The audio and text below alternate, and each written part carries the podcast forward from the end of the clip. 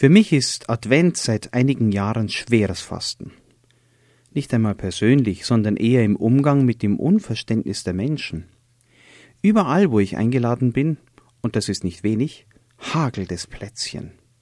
Aus grauer Vorzeit wächst mir, dem 41-Jährigen, die Erinnerung an die Mutter zu, die den Advent zum Plätzchen backen nutzte, damit an Weihnachten, dem Fest, das süße Gebäck von der Freude kündet.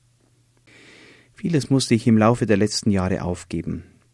Laute und leise Proteste gegen Lebkuchen im September und allerhand Schokoladiges ab Ende Oktober.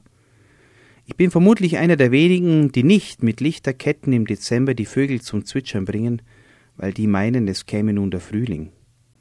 Wo immer es mir irgend möglich ist, verhindere ich vorzeitige Weihnachtsbäume und beharre auf Adventskränzen mit maximal vier Kerzen.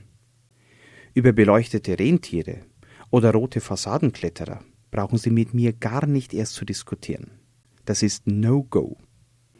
Innerlich zerreißt es mich, wenn ich ständig meinen Tacho beobachte, um Sprit zu sparen, ein zweites Paar Socken anziehe, um die Heizung etwas runterzudrehen, oder hinter mir Türen schließe und Lichter ausdrehe, und gleichzeitig verpulvert der Lichterkönig in der Siedlung ein halbes Atomkraftwerk.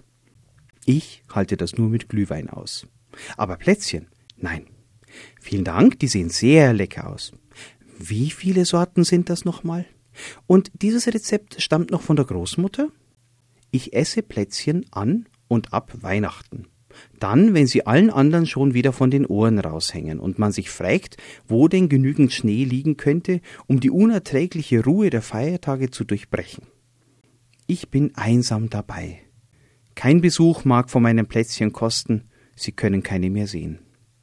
Ich weiß, dass andere über mich den Kopf schütteln. Und wenn das für die meisten noch so sehr verkehrte Welt ist, aus der Ecke des sonderlichen Spinners strömt dennoch der Gedanke, du machst das richtig, die anderen können einem leid tun.